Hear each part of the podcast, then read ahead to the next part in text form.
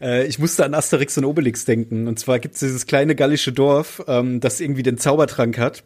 Und der Zaubertrank ist DeFi oder ist Krypto. Und wir sind das gallische Dorf aktuell. Und also nicht jetzt wir als Startup, sondern alle Leute, die in der Community sind. Und äh, ist das gallische Dorf riesig? Nein, es ist nicht riesig. Und wir bewegen uns praktisch, wenn man sich nur dieses Dorf anguckt, natürlich in einer kompletten Bubble. Happy New Year hier auch im NFT und Web3 Insider Podcast. Ich begrüße dich ganz herzlich, wünsche dir ein frohes, gesundes, erfolgreiches neues Jahr und wir starten direkt rein in das neue Jahr mit einem Gast, der vor fast einem Jahr, fast genau einem Jahr schon mal da war, nämlich Sebastian.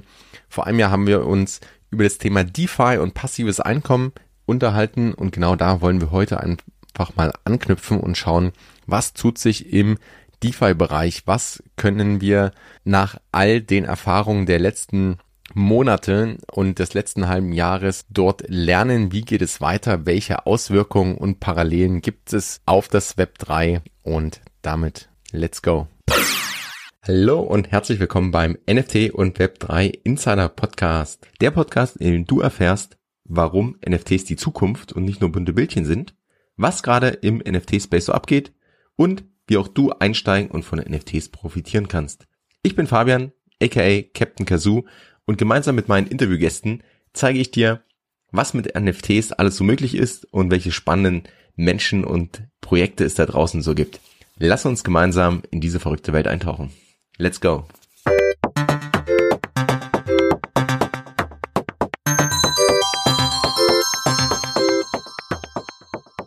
Welcome back beim NFT und Web3 Insider Podcast. Heute mit einem altbekannten Gesicht, eine altbekannte Stimme besser gesagt, nämlich Sebastian. Sebastian, welcome back. Vielen Dank und danke, dass ich wieder hier sein darf. Es freut mich. Das freut mich auch. Wir sprechen heute wieder über ganz generell mal den Kryptomarkt. Wir sprechen über DeFi. Da haben wir uns ja auch vor fast einem Jahr, ist es jetzt schon her, haben wir uns drüber unterhalten, was es da für, für Möglichkeiten gibt. Ähm, du bist ja echter Spezialist auf dem Gebiet und ich glaube, das passt auch ganz gut zur Zeit und jetzt äh, dann für das neue Jahr 2023 da mal einen Blick drauf zu werfen und, und einfach zu schauen, wo wir stehen und ähm, was, was im Hintergrund so passiert, was auch so im Bärenmarkt passiert und welche Firmen oder welche Unternehmen da auch da bauen. Aber dann lass uns einsteigen. Vielleicht ganz kurzes Recap ähm, für die, die dich entweder noch nicht kennen, die die letzte Folge nicht kennen, die verlinkt man nochmal in den Show Notes. Aber wer bist du? Was machst du so? Und vor allem, was hast du so in, im letzten Jahr so gemacht? Ja, also hallo zusammen nochmal von meiner Seite. Ich äh, freue mich wirklich riesig, heute hier zu sein. Ähm, Wer bin ich? Ich bin äh, 34 Jahre alt, ähm, habe irgendwann mal was mit Informatik und Business studiert, schon super lange, habe eigentlich eine Corporate-Karriere, so die äh, das letzte Jahrzehnt hinter mir und bin dann irgendwann in den Bereich von ähm, Startups reingekommen, bin dann über diesen Kanal auch irgendwo in diesen Kryptobereich reingekommen, bin seit 2017 im Kryptobereich investiert. Anfangs natürlich eher so von der von der Investmentbrille her, dass ich gesagt habe, ähm, ich finde das als Investmentklasse spannend und bin äh, dann immer mehr reingegangen, bin dann ja vor zwei drei Jahren mit dem Decentralized Finance, also DeFi-Bereich ähm, zusammengekommen und habe da irgendwo meine Leidenschaft entdeckt. Äh, bin letztes Jahr auch nach Portugal umgezogen. Das hatte verschiedene Gründe. Natürlich zum einen, weil wir wir, Klammer auf, äh, fünfköpfige Familie, also meine Frau, drei kleine Kinder und ich, äh, gesagt haben, wir wollen noch mal ins Meer in Richtung äh, Wärme, nicht im grauen Deutschland. Gerade jetzt zur Winterzeit ist das ja immer so ein Thema. Und zum anderen ist natürlich in Portugal auch eine sehr, sehr aufstrebende Krypto-Community. Ähm, das liegt an verschiedenen Gründen. Das ist steuerlich ganz spannend. Das ist so, dass ähm, es ziemlich viele Förderungsprogramme hier auch gibt und einfach viele Leute, die äh, so ein Stück weit dieses ähm, Remote Working und ähm, Freelancing von überall, das halt eben bevorzugen. Da hast du halt in Portugal ziemlich viele. Deswegen sind wir jetzt in Portugal seit knapp über einem Jahr, sind mega happy hier. Und ja, ich bin immer noch im DeFi-Bereich da und habe jetzt tatsächlich ähm, im, äh, ja, der Zwischenzeit, ähm, wo wir das letzte Mal gesprochen haben, auch ein Unternehmen gestartet im Kryptobereich, im DeFi-Bereich. Und ja, da können wir vielleicht ja später nochmal drüber sprechen. Auf jeden Fall. Ich glaube, ähm, ja, eine, eine spannende Reise da einfach und wir haben ja beim letzten Mal schon, schon ein bisschen auf die Themen eingegangen. Ich glaube, wenn man da so in dieses Rabbit Hole mal reingeht, das ist ja genauso im Web 3 NFT Space, dann äh, kommen kommen auch eigene Ideen und dann gibt's gibt's auch immer Möglichkeiten. Doch momentan, ich weiß nicht, wie deine Sicht ist, momentan ist die sind wir in einer Phase, die, die gar nicht so einfach ist. Also zum einen für die Investoren, das Ganze emotional zu verkraften, auch zu sehen, was, was passiert ist. Dann kommen natürlich jetzt von, von außen die Stimmen, die sagen, hey, Krypto, das ist alles, das ist alles Betrug, das ist alles Scam, das, äh, das, das hat null Wert und selbst Bitcoin wird ja, also wurde neulich ja erst von der EZB ganz groß nochmal ähm, angezweifelt. Wie ist so deine Sicht momentan auf den Kryptobereich ganz generell und auch auf den DeFi-Bereich? Also da ist ja auch über die letzten Monate sehr, sehr viel passiert, sehr, sehr viel implodiert, explodiert. Ähm, wie, wie ist da so, so deine Sicht gerade? Ja, also spannend, sehr spannender Punkt. Ähm, wenn man sich die Vergangenheit anguckt und wir beide sind ja jetzt schon ein paar Tage im Kryptobereich drin, hat man diese Wellen immer mal wieder. Und ich selbst habe zwei sehr starke Bärenmärkte erlebt vor diesem Bärenmarkt. Das war einmal 2018, 2017, 2018 und einmal eben ähm, ja rund um die die Covid-Zeit, also 2020. Und ähm, da ist eigentlich immer das Gleiche passiert. Die Märkte sind um 80, 90 Prozent runtergegangen im Kryptobereich. Ich rede jetzt nur vom Kryptobereich, jetzt nicht vom generellen Investmentbereich, sondern im Kryptobereich. Und in äh, Meistens ist es in der Zeit passiert, und das ist auch die Phasen davor, bevor ich investiert habe, also 2014, da gab es eine Firma namens Mount Gox, die gehackt worden ist, oder man weiß es nicht genau. Ähm, und da ist jedes Mal im Bärenmarkt tatsächlich die Frage aufgekommen, was ist denn das jetzt eigentlich genau? Und ist es nicht alles ein Scam und lohnt sich das da überhaupt weiterzumachen? Und was passiert ist in jeder Phase des Bärenmarktes, Klammer auf, ich rede immer noch vom Kryptomarkt, nicht vom generellen Markt, dass schlechte Spieler auf dem Markt, vor allem schlechte Companies aus dem Markt rausgespült worden sind, weil die einfach entweder insolvent gegangen sind oder ähm, aufgehört haben oder sonst irgendwas. Meistens ist es mit einer Insolvenz verbunden. Und das merken wir jetzt auch gerade. Also gerade im DeFi-Bereich, Decentralized Finance, haben wir jetzt in den damit hat's ja eigentlich angefangen, der Bärenmarkt, würde ich mal sagen. Also vor allem ähm, dieser, dieser krasse Marktrutsch, äh, dass wir irgendwie um 80, 90 Prozent runtergegangen sind. Das ging mit Luna los ähm, vor ja, knapp einem halben Jahr, würde ich mal sagen. Da sind dann ein paar Firmen pleite gegangen, ähm, ein paar Investmentfirmen im Kryptobereich, ähm, ein paar andere Firmen, die eben einfach Trading-Dienstleistungen oder Exchanges Angebot hab, geboten haben.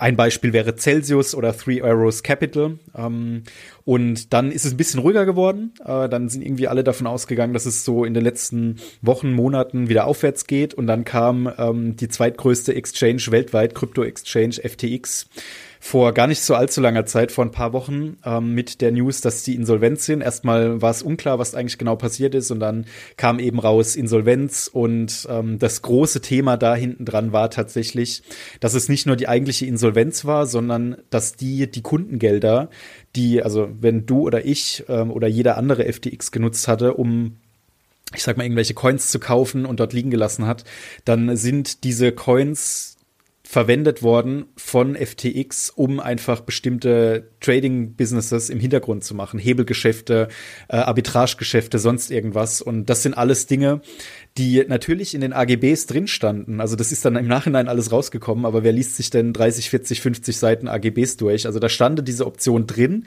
dass das FTX machen kann. Und es wirft natürlich ein super schlechtes Bild auf diese Firma, weil du als Nutzer davon ausgehst, zweitgrößte Exchange, jeder hat irgendwie immer davon geredet, amerikanische Exchange beziehungsweise amerikanischer Founder, da steht irgendwie das Government hinten dran in Amerika. Da wird schon nichts passieren. Und viele, viele namenhafte Investoren auch außerhalb vom Kryptobereich Bereich haben gesagt, es sollte eigentlich, eigentlich sicher sein.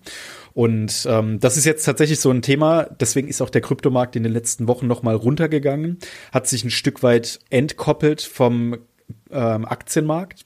Bisher die letzten Monate, wenn nicht sogar Jahre seit Covid, war es ja eigentlich so, dass das, ähm, dass der Kryptomarkt immer so eine Art Hebel vom Aktienmarkt war vor allem vom Nasdaq. Das heißt, ähm, ist der Aktienmarkt nach oben gegangen, ist der Nasdaq nach oben gegangen, ist Krypto eben deutlich höher nach oben gegangen und umgekehrt halt eben auch. Und jetzt haben wir gerade so ein, eine Entkopplung. Heißt konkret, dass ähm, der Aktienmarkt in den letzten Wochen, ähm, wir haben heute ähm, Dezember, ähm, nach oben gegangen ist so eine Art Jahresendrallye und davon ist man im Kryptobereich bis vor ein paar Wochen auch ausgegangen und da geht es jetzt halt eher seitwärts, wenn nicht sogar runter. Und ähm, meine persönliche Meinung dazu ist, ich finde es gut. Das war in den letzten Bärenmärkten auch immer gut. Das ist zwar natürlich kurzfristig, wenn man selbst investiert, ist immer schlecht, weil man sich den Markt anguckt und denkt, meine Güte, jetzt sind meine, ist mein Kapital deutlich weniger geworden und ähm, meine schönen Zahlen, die ich irgendwie vor einem halben Jahr noch hatte, die fiktiven, das fiktive Portfolio ist irgendwie um 80, 90 Prozent runtergegangen.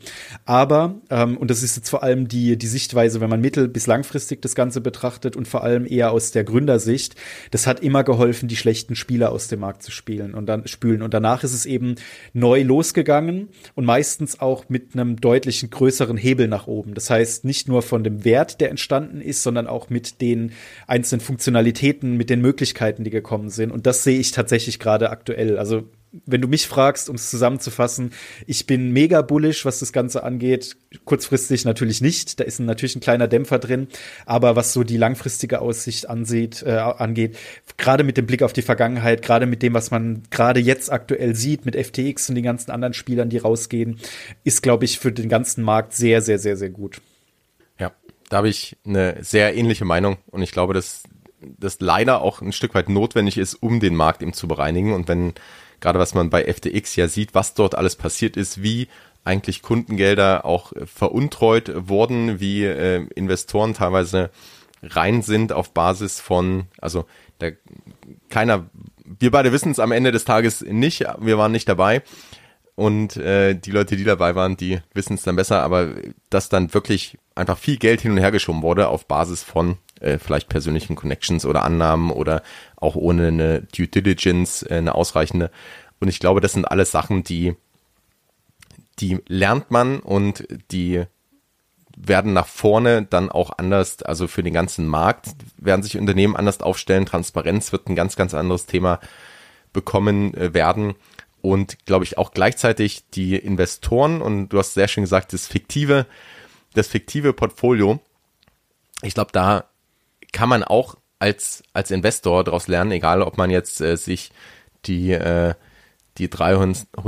PFP-Kollektion äh, geholt hat und den ganzen Flow aufgekauft hat oder im DeFi-Bereich in die, in die großen oder in die kleinen Coins reingegangen sind, die dann äh, die hohen Renditen versprochen haben. Ich glaube, da kann jeder auch für sich nochmal diese Learnings ziehen und sagen, okay, ich habe mein Portfolio ist zum ersten fiktiv und das heißt, ich sollte vielleicht auch ab und zu Gewinne mitnehmen, damit sich das in irgendeiner Form dann auch, ähm, damit der Wert da bleibt sozusagen und ich auch äh, durch, durch solche Märkte dann durchkomme und andersrum vielleicht auch den Hype oder ab und zu äh, selbst mal schauen, ob ich, ob ich ausreichend Informationen habe, um zu investieren.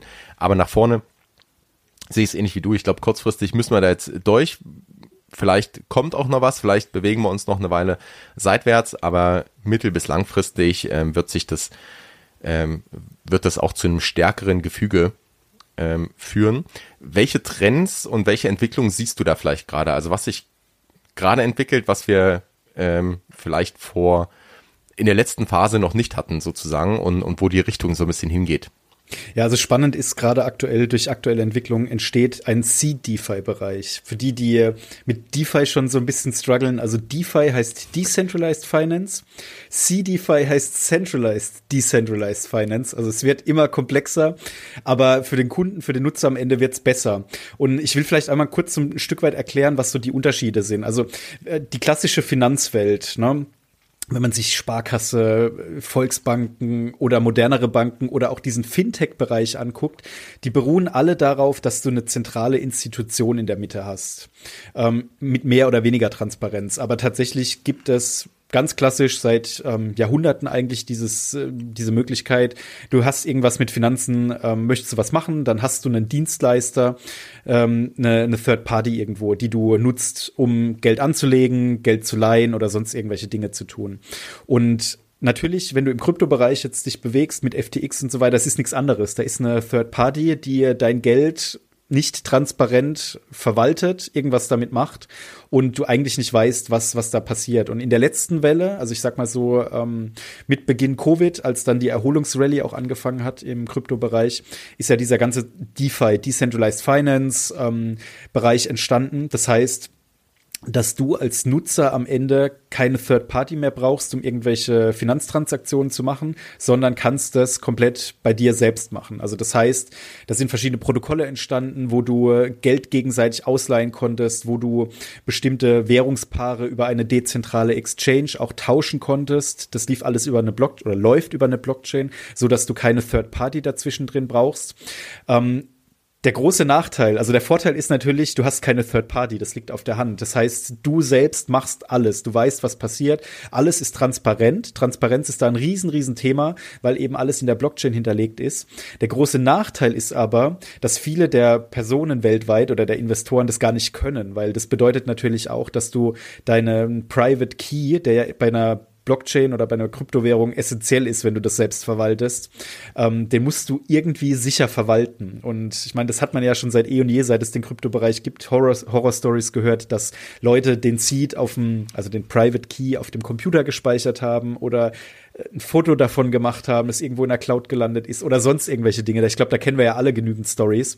Der Nachteil ist, du musst einen Mechanismus für dich haben, wie du diesen Private Key speicherst und du musst natürlich auch ein super Verständnis von dem ganzen Markt, von den Mechanismen haben. Also wenn dir Blockchain und Kryptographie eher ein Riesenfragezeichen sind, dann ist dieser ganze Decentralized Finance Bereich, obwohl es viele Vorteile hat, eher ein Nachteil, weil die Wahrscheinlichkeit, und das belegen Studien, dass die Wahrscheinlichkeit höher ist, dass du deine Funds verlierst, wenn du selbst alles verwaltest und selbst davor verantwortlich bist, im Vergleich zu, du nutzt einen zentralen Service, äh, der dann vielleicht insolvent geht oder pleite geht oder irgendwas anderes passiert mit deinen Funds. Aber was jetzt daraus entsteht, die aktuelle Entwicklung ist, dass man beide Welten miteinander kombiniert. Das heißt, alle Vorteile, die ich eben erwähnt habe von dem Decentralized Finance Bereich, das heißt ähm, Transparenz vor allem, aber auch eben von dem zentralen, von dem Centralized Bereich, dass du nicht mehr deinen Key selbst verwalten musst, sondern dass das eine Firma für dich macht. Und was, wie, wie, was, was heißt das jetzt konkret?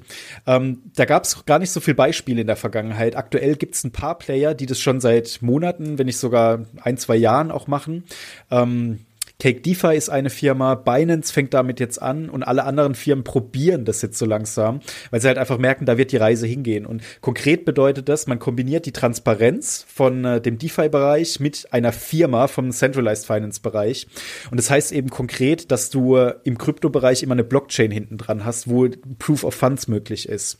Und das bedeutet eben konkret, nur als du als Nutzer hast immer die Möglichkeit, es ist kein Muss, aber du kannst theoretisch jederzeit einsehen, wo dein Geld investiert ist über die Blockchain, über deine Wallet, die eben die Firma für dich angelegt hat oder andere Mechanismen, aber es gibt eine Möglichkeit und die Firma muss zu jeder Zeit eigentlich über diesen Mechanismus, über diesen automatisierten Mechanismus dafür gerade stehen, was denn gerade im Hintergrund passiert. Das schützt natürlich jetzt nicht davon, dass, davor, dass die, die Gelder irgendwie abgezogen werden. Aber das war bei den ganzen Firmen, die dieses Jahr im Kryptobereich insolvent gegangen sind, auch nicht so sehr das Thema, sondern da war immer das Thema, die haben die Kundenfunds dafür verwendet, irgendwas ähm, zu machen, damit halt die Marge, die Gewinnmarge steigt. Die haben dann die Kundenfunds genommen, haben irgendwelche Arbitrage-Businesses mit anderen Firmen gemacht oder sonst irgendwelche Coinwetten, Hebelgeschäfte, sonst irgendwas. Und dieses ist natürlich weiterhin ähm, zwar möglich, aber es wird halt sofort auffallen. Und das heißt, du wirst halt direkt, ähm, also die Firmen werden das dann in der Form nicht mehr machen, beziehungsweise ganz ausschließen kann man das ja nie, aber die, die, die Gefahr, das, was jetzt bei FTX und den ganzen anderen Firmen passiert ist, ist fast gleich null, weil halt eben es immer Nutzer gibt, die sehr, sehr genau schauen, was denn macht, was macht denn eigentlich die Firma. Und das erleben wir in allen Kryptobereichen. Das merken wir im NFT-Bereich, das merken wir im DeFi-Bereich. Ähm, nicht alle Nutzer machen das. Also ich persönlich gucke mir auch nicht an jeden Tag, was passiert auf den Blockchains, die ich nutze, sondern ähm, ich guck mir das Sentiment an, spreche mit vielen Leuten, aber es gibt halt eben genug Leute, die das sich auf die Fahne geschrieben haben, ähm, tagtäglich so die Polizei zu spielen und zu gucken, was passiert denn eigentlich in dem Umfeld. Und das wiederum ist die, der Grundgedanke von CDeFi. Also nochmal, um es zusammenzufassen, du hast alle Vorteile von, einer, von DeFi oder einen großen Vorteil der Transparenz und kombinierst das mit einer Firma. Du nutzt eine Firma, du nutzt eine Dienstleistung einer Firma, die aber wiederum Decentralized Finance im Hintergrund hat und da dementsprechend auch alles transparent ist, alle Transaktionen transparent und so weiter und so fort. Und das ist auch übrigens das, was wir jetzt im aktuellen Startup, ähm, Javelis heißt das Startup, machen werden da sind wir gerade dabei, eine Dienstleistung zu entwickeln, die genau auf diesem äh, Konzept beruht, weil wir sehr stark davon ausgehen, dass das der nächste Hype wird. Also das, was DeFi oder NFT im letzten Bereich war, wird mit Sicherheit auch weitergehen, aber ich denke, es wird ein neuer Bereich hinzukommen und das ist dieses ganze Thema rund um CDFI. Ja, interessante Analyse. Ich sehe den Trend auch, auch in vielen Bereichen. Ähm, ich habe beobachtet, dass es ganz stark auch den Aufschrei gab. Ich glaube, gerade aus dem ähm, aus der Kryptoszene, aus den Leuten, die schon eine Weile drin sind, auch im, im Web3, NFT-Bereich, äh, das Thema Not Your Keys, Not Your Coins.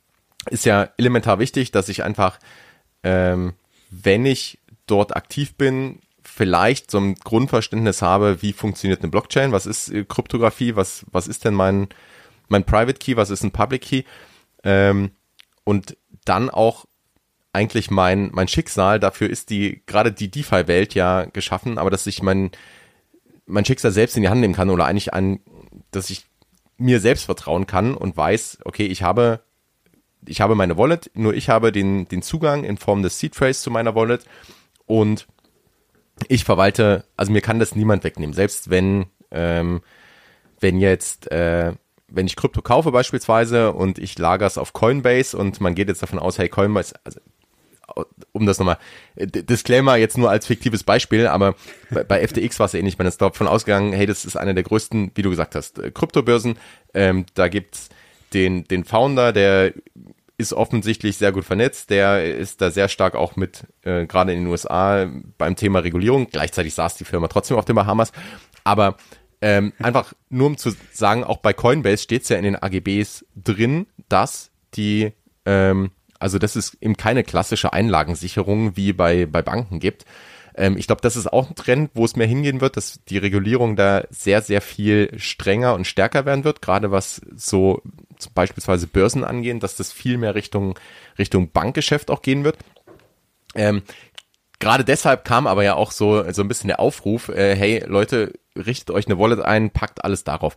Und dann hast du aber einen guten Punkt angesprochen, finde ich, nämlich das Thema, dass dann habe ich zwar alles selbst unter meiner Kontrolle, aber gleichzeitig habe ich halt auch die volle Verantwortung und der muss ich ein Stück weit gewachsen sein, was das Know-how angeht, was irgendwie das ähm, Verständnis angeht und, und auch so im, im täglichen Doing. Also ich muss dann halt trotzdem schauen, was ich an Transaktionen unterschreibe und das äh, passiert ja bei NFTs auch sehr, sehr oft. Ähm, Gerade die, die Scam-Methoden setzen ja da an, dass ich sage, wenn ich eine eine bösartige Transaktion unterschreibe, dann ist trotzdem, kann trotzdem alles weg sein, ähm, weil ich einfach eine Unterschrift da gegeben oder eine, eine Signatur gegeben habe.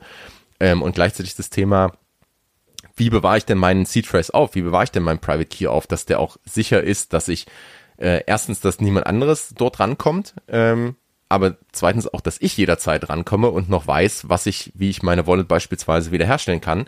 Ähm, und ja, wie du gesagt hast, gibt's ja, gibt's ja genug Fälle, wo äh, jemand ganz, ganz äh, früh große Bitcoin-Beträge irgendwo beispielsweise hatte und aber nicht mehr an die Wallet rankommt. Und ich glaube, das sollte man auch immer abwägen. Deswegen bin ich da auch eher, also ich sag schon, es macht Sinn, ab gewissen Beträgen, ab gewissen ähm, eine Zeit, Energie, die ich reinstecke, Geld, das ich reinstecke, macht absolut Sinn, die eigene Wallet zu haben. Und ich glaube, das wird auch ein Weg nach vorne sein, weil wir es im Web 3 auch immer mehr brauchen werden. Ich glaube aber gleichzeitig, dass das ganze Thema noch einfacher sein muss, dass es momentan noch viel Education, viel Weiterbildung, Aufklärung bedarf. Ähm, ist ja ein Grund, warum es diesen, diesen Podcast auch gibt. Und dass es parallel aber auch den Markt gibt für oder die Anwendungsfälle gibt für Centralized äh, DeFi oder auch für Börsen und dass man vielleicht auch nicht alles auf eine Karte setzen muss. Also nicht alles ist schwarz und weiß, sondern ich kann ja sagen, ich habe einen Großteil verwahre ich selbst, aber einen Teil habe ich vielleicht auf Börsen oder bei C-DeFi-Anbietern, um das dort arbeiten zu lassen oder um jederzeit ranzukommen oder wenn mit meiner Wallet was passiert, dann habe ich halt immer noch irgendwo einen Rest. Und ich glaube, das, das nochmal so als also meine persönliche Sicht, das höre ich, höre ich bei dir auch so ein bisschen raus. Ähm, wer ist denn aus deiner Sicht vielleicht auch der, der Nutzer für CDFI. Also das, das ist ja auch nochmal ein Unterschied, ob ich jetzt mit jemandem rede, der seit acht Jahren im Crypto-Space unterwegs ist und, und dort äh, der, der komplette OG und, und Nerd ist und über alles, letztendlich alles schon mal gemacht und gesehen hat, ähm, oder ob ich jemanden habe, der vielleicht gerade erst, erst einsteigt. Wer ist so für dich auch so der, der klassische Nutzer eigentlich oder vielleicht auch bei eurem Startup die Zielgruppe ähm, im, im CD-File-Bereich? Ja, sehr spannender Punkt. Ähm, ich habe gerade überlegt, welche, welche Analogie kann man dafür verwenden. Da gibt es natürlich viele Möglichkeiten, äh, welche ich noch nie verwendet habe, aber die mir gerade im Kopf gekommen ist. Äh, ich musste an Asterix und Obelix denken. Und zwar gibt es dieses kleine gallische Dorf, ähm, das irgendwie den Zaubertrank hat. Und der Zaubertrank ist DeFi oder ist Krypto. Und wir sind das gallische Dorf aktuell. Und also nicht jetzt wir als Startup, sondern alle Leute, die in der Community sind. Und äh, ist das gallische Dorf riesig? Nein, es ist nicht riesig. Und wir bewegen uns praktisch, wenn man sich nur dieses Dorf anguckt, natürlich in einer kompletten Bubble. Jetzt nicht Bubble im Sinne von, dass das gerade ähm, die Bubble irgendwann platzt, sondern eher, dass es halt ein sehr, sehr kleiner Kreis ist. Gucke ich mir die ganzen in Investoren im Kryptobereich an und vergleiche das mit der Gesamtheit der Investoren oder der Gesamtheit der Menschheit, dann ist es immer ein sehr, sehr, sehr, sehr kleiner Teil. Auch klar, wenn die Marktkapitalisierung von Krypto mittlerweile also groß ist wie irgendwie plus minus ähm, große Firmen weltweit. Ähm, Apple, ich glaube, Apple ist mittlerweile deutlich größer. Ähm, aber das besagt ja eigentlich schon. Eine einzelne Firma ist größer als die Marktkapitalisierung vom ganzen Kryptobereich. Ähm, ich denke, dass die Leute, die Kryptomaximalisten sind, ähm, Bitcoin-Maximalisten oder sehr, sehr stark auf diesem Thema Dezentralisierung pochen, das sind nicht klassisch die Nutzer von CDFI. Das werden auch nicht die Nutzer sein, die unser Startup später mal nutzen, ähm, es werden aber die Leute sein, die eben halt eben noch nicht im Crypto-Space drin sind. Und wir brauchen, um eben eine wirkliche Massenadaption hinzubekommen, irgendwelche Dienstleistungen und Anbieter, die es halt eben der großen Menge und Menschenmenge, Investorenmenge einfach bereitstellen, einen Zugang zu geben, dass du in diesen Space reinkommst. Und wenn ich mir vorstelle, und das habe ich die letzten Monate immer mal wieder probiert, Freunden, Familienmitgliedern, meinem Papa teilweise, anderen Leuten, zu erklären, was wir denn da eigentlich tun und machen und wie man, ähm, was ein Private Key, ein Public Key, äh, wie, dass man diese Coins nicht physisch irgendwie bei sich irgendwie daheim hat auf einem USB-Stick. Das kommt ja dann immer das nächste, so, ein, so eine Hardware-Wallet, das ist doch ein USB-Stick. Nein, ist es nicht. Das wissen wir. Aber das sind alles Themen, ähm, ja, ähm, gibt eine, eine, eine Zielgruppe dafür. Das sind aber vor allem die Leute, die sich sowieso damit auseinandersetzen. Also alle, die jetzt schon im Markt drin sind, das sind nicht die Leute, oder einige davon, nicht die Leute, die, die so CD-File-Produkte später nutzen werden, sondern es sind vor allem die neuen Leute, die einfach sich entweder, das ist ja jetzt auch gar nicht, weil sie, sich, weil sie, weil sie das nicht können, sondern eher, weil die andere Dinge gerade im Leben zu tun haben. Also unsere klassische Zielgruppe tatsächlich, um das jetzt mal konkret zu machen, sind Personen, die halt ähm, nicht jetzt einfach nur ihr Geld auf der Sparkasse liegen haben, auf dem Bankkonto, ähm, sondern die halt tatsächlich vielleicht hier und da mal nach anderen Investmentmöglichkeiten gucken. Riesenthema in den letzten Jahren war ja immer dieses Peer-to-Peer-Lending, ne? Bondora, Mintos und so weiter. Und da sehe ich eine große, große Schnittmenge, weil die Leute haben am Ende wahrscheinlich auch nur rudimentär verstanden, wie die Firmen eigentlich Profit machen und wie die ähm, natürlich über Minikredite, aber wie das denn technisch genau aussieht, wie, wer denn da am Ende auf der anderen Seite wirklich ähm, so viel ähm, Geld bezahlt, um einen Kredit zu nehmen, so viel Zinsen bezahlt, das ist ja ein Riesenfragezeichen. Und ähm, ich mag, also ich habe mir diese Firmen sehr, sehr genau angeguckt über die letzten Jahre und immer mal wieder geschaut, was die so machen. Das ist ja nichts Schlechtes. Es ist halt einfach nur die Zielgruppe sind Leute, die prinzipiell schon aufgeschlossen sind gegenüber neuen Investments, die einfach sagen, okay, ich möchte eine Rendite und wenn wir in, den DeFi-Bereich schauen, selbst in einem Bärenmarkt aktuell gibt es genügend Protokolle, die 20, 30, 40 Prozent ähm, Jahresrendite erzeugen. Und das im aktuellen Marktsegment, selbst mit steigenden Zinsen, dass eben ein Tagesgeldkonto wieder attraktiv in Anführungszeichen mit ein, zwei Prozent wird oder so, oder Corporate Bonds mit vier Prozent da hast du natürlich, wenn du irgendwie in einem zweistelligen Prozentbereich bist, da gibt's viele Leute, die einfach sagen, ich gehe das Risiko ein. Und die würden das Risiko nicht eingehen, wenn sie sagen, oh Gott, wo fange ich denn jetzt an? Blockchain-Wissen aufbauen und so weiter. Wir gehen eher davon aus, dass die Leute halt geködert werden. Das klingt jetzt doof, aber dass die halt sich mit dieser Thematik auseinandersetzen, wenn sie sehen, dass du damit halt Geld machen kannst. Und dann eben Stück für Stück sagen, okay, jetzt setze ich mich auch mit der Thematik auseinander. Und natürlich ist die Grundidee ähm, von allen Unternehmen irgendwo jetzt in diesem CD-File-Bereich aufkommen, das sind Unternehmen. Ne? Was ist ein primäres Ziel eines Unternehmens? Ist natürlich zu wachsen, ähm, Gewinne zu erwirtschaften. Aber gerade mit Blick auf unser Startup, es ist natürlich eine, eine, hohe Priorität, auch die Leute weiterzubilden, weil das ist so ein Stück weit, das führt ja dann zum nächsten, dass mehr Leute wieder in den Markt kommen. Du hast einen Multiplikatoreneffekt, mehr Leute reden darüber und so weiter und so fort. Und wir sind immer noch am Anfang, selbst wenn es Krypto schon seit Jahren gibt, äh, mit Bitcoin und so weiter, ist es tatsächlich mit Blick auf die Nutzerzahlen und auf die Verbreitung immer noch sehr, sehr früh. Und um die große Masse zu erreichen, brauchen wir CDFI. Ich glaube, das ist ein guter, guter Einstiegspunkt, oder ich glaube, es braucht diese Einstiegspunkte. Ähm und wie du auch sagst, es gibt verschiedene User, es gibt die Leute, die sich selbst reinarbeiten. Das, aber wenn sind, es kostet auch viel Zeit. Ähm, man muss sich viel mit beschäftigen, auch so die, die Risiken abwägen und ähm, das werden nicht alle machen. Von daher, ja, ich sehe sehe den Trend auch.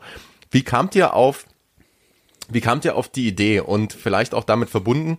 Jetzt ist ja, jetzt sind wir gerade in einem in einem aktuell also in einem Bärenmarkt, der jetzt schon ein paar Monate anhält und vielleicht auch noch eine Weile anhalten wird.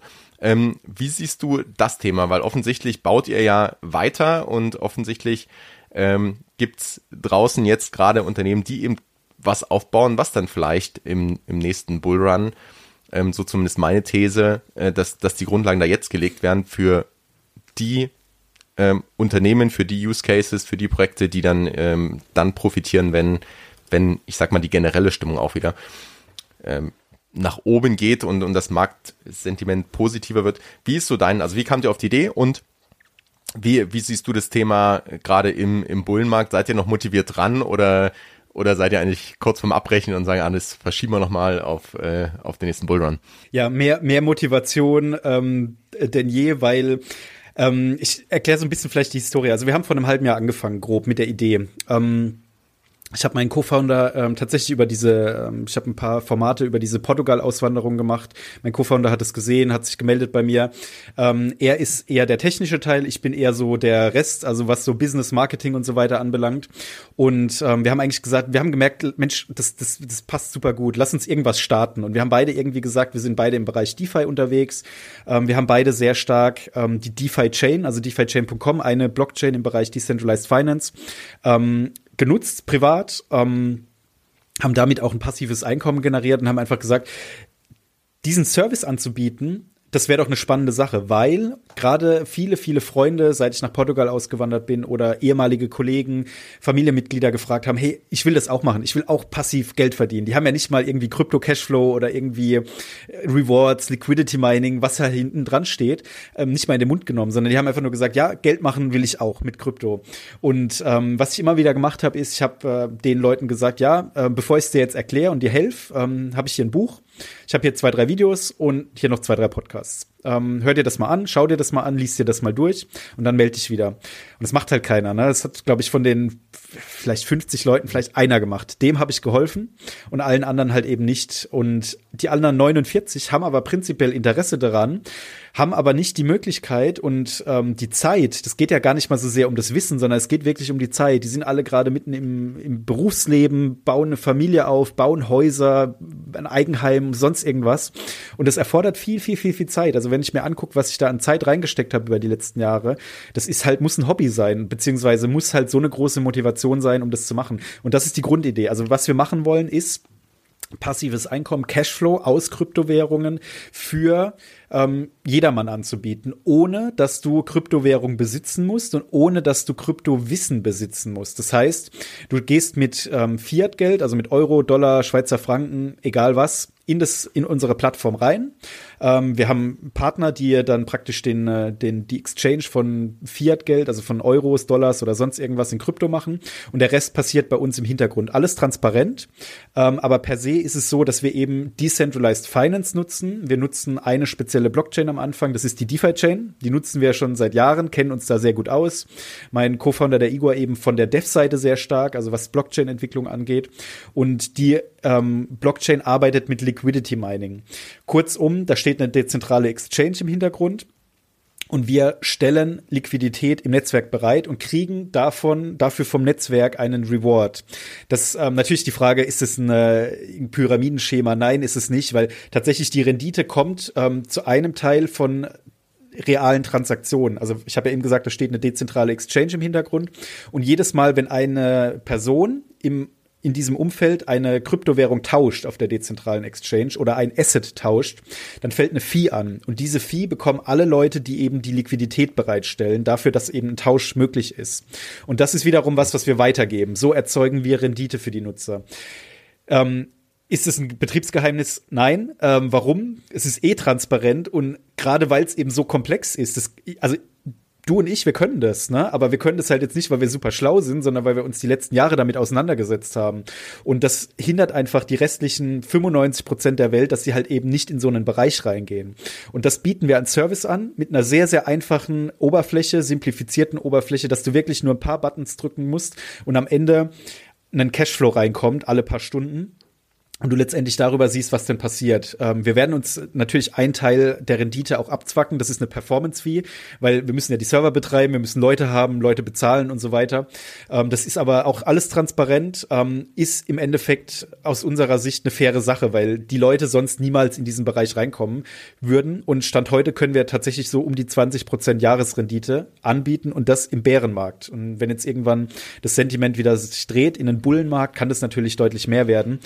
Ähm, für uns ist Punkt äh, der, der Hauptpunkt aktuell, warum sind wir denn überhaupt motiviert? Wir sind deswegen motiviert, weil wir einfach gelernt haben über die letzten Jahre, dass aus einem Bärenmarkt immer wieder ein Bullenmarkt entsteht und welche Alternativen gibt's denn? Wir wollen in diesem Bereich, wir sind da zu Hause, wir sehen unsere Riesenstärken in diesem Bereich. Und dann anzufangen, wenn der Bullenmarkt bereits da ist, ist nicht möglich, beziehungsweise ist möglich, aber dann bist du wahrscheinlich ready, wenn das ganze Ding wieder abflacht oder irgendwas anderes passiert. Und ähm, die richtig guten Investoren, ähm, nicht ich, sondern die richtig guten Investoren sagen immer, die Bärenmärkte sind zum Bauen da. Ähm, in der Zeit sollst du nicht investieren oder irgendwie ähm, riskante Investments machen, sondern entweder an irgendeiner Idee arbeiten, irgendwas umsetzen oder was lernen. Und das ist halt eben gerade das, was wir machen und sagen einfach, egal wann jetzt der nächste Bullenmarkt kommt, wir wollen einfach mit der Plattform vorbereitet sein. Und irgendwann wird er kommen und dann sind wir da und dann gibt's auch ganz, ganz viele neue Leute, die in den Markt rein wollen. Und für die sind wir tatsächlich dann eine Möglichkeit, eben im Kryptobereich anzufangen, ohne dass man wirklich mit den Assets, mit dem Wissen anfangen muss, sondern das kann man dann Stück für Stück eben über die Zeit sich anlernen. Jetzt könnte ich ja sagen, das klingt alles wunderbar, 20 Prozent ist, ist super, ihr nutzt da äh, Krypto aus, ich muss eigentlich gar nichts tun. Hm, wie ist denn das, das Risiko aus deiner Sicht? Also im Vergleich zu, wenn ich das jetzt als Nutzer, ähm, ich könnte es ja auch auf die Sparkasse packen, ähm, jetzt gebe ich es stattdessen euch, aber wie ist, was ist der Unterschied auch zwischen ähm, dem, was ihr jetzt aufbaut, gerade mit den ganzen Learnings, die wir aus den letzten Monaten haben und vielleicht ein ähm, ein Luna-Ökosystem oder, oder FTX? Also wie kann der Nutzer denn da sicher sein, dass ihm nicht das gleiche passiert, nur halt äh, dann nächstes Jahr oder in drei Jahren. Ja, also zum einen, ich habe ja eben diesen C-DeFi-Bereich erwähnt. Das ist äh, unser Mantra, also wir, wir leben das. Ähm, heißt konkret, wenn wir, wenn jemand unsere Plattform nutzt, wenn sich ein neuer Kunde anmeldet, wird direkt automatisiert auf ähm, der Blockchain, auf der DeFi-Chain eine Wallet angelegt und ähm, auf die Wallet hat der Nutzer Lesezugriff. Das heißt, ich sehe zu jeder Zeit tatsächlich, was liegen denn da an Funds, was ist, was passiert denn damit gerade? Verstehen das alle wahrscheinlich nicht, aber die Möglichkeit ist da. Und es wird, das hatte ich ja vorhin gesagt, es gibt immer Player auf dem Markt, die sich, also Nutzer, User, wie auch immer man die bezeichnet, die sich das sehr, sehr genau angucken. Das heißt, jeder hat jederzeit die Möglichkeit zu sehen, wo sind denn meine Funds investiert. Das ist ein riesen, riesen Thema. Also dieses Transparenzthema ist super, super wichtig, weil eben ähm, solche Dinge wie FTX oder ähm, Celsius, andere Firmen in dem Umfeld, ähm, wahrscheinlich nicht dieses Ausmaß gehabt hätten, hätten sie so ein Konzept beinhaltet. Also was, was heißt wahrscheinlich, ich bin mir sehr sicher, dass das nicht passiert wäre. Und das Zweite ist, du hast Luna eben angesprochen. Also wir nutzen auch Stablecoins bei uns. Wir werden verschiedene Produkte anbieten. Also wir haben die Produkte jetzt schon, die sind noch nicht verfügbar, also noch nicht äh, marktzugänglich, aber die Produkte existieren schon. Da gibt's ein Produkt, was ähm, natürlich ähm, mit dem Kryptomarkt mitgeht. Geht der Kryptomarkt nach oben, geht auch dein investiertes Kapital nach oben. Ähm, höhere Renditemöglichkeiten, höheres Risiko beziehungsweise höhere Volatilität. Äh, auf der anderen Seite werden wir ein Produkt haben, was ähm, eher stabiler ist. Ähm, das ganze stabilere Produkt beruht auf Stablecoins und das ist natürlich auch was, was Luna damals gemacht hat, aber wir nutzen Stablecoins, die halt eben nicht diese, ohne jetzt ins Detail bei Luna zu gehen, die hatten ähm, ein Blockchain-Design beziehungsweise ein Coin-Design, was für eine Abwärtsspirale gesorgt hat Das hat funktioniert, als der Markt die ganze Zeit nach oben gegangen ist, aber sobald der Markt gedreht hat und es nach unten gegangen ist, hat es zu einer Abwärtsspirale geführt. Das heißt praktisch, dass die Blockchain-Entwickler von vornherein, ich hoffe, sie wussten es, ähm, dass sowas passiert und ähm, die Stablecoins, die wir nutzen, bei denen kann das nicht passieren. Also die haben einfach von diesen, äh, von diesen äh, Geschichten in der Vergangenheit gelernt. Du hast natürlich immer noch ein Risiko, aber auf der anderen Seite hast du halt eine sehr hohe Renditemöglichkeit. Und das ist was, was ein Nutzer immer abwägen muss.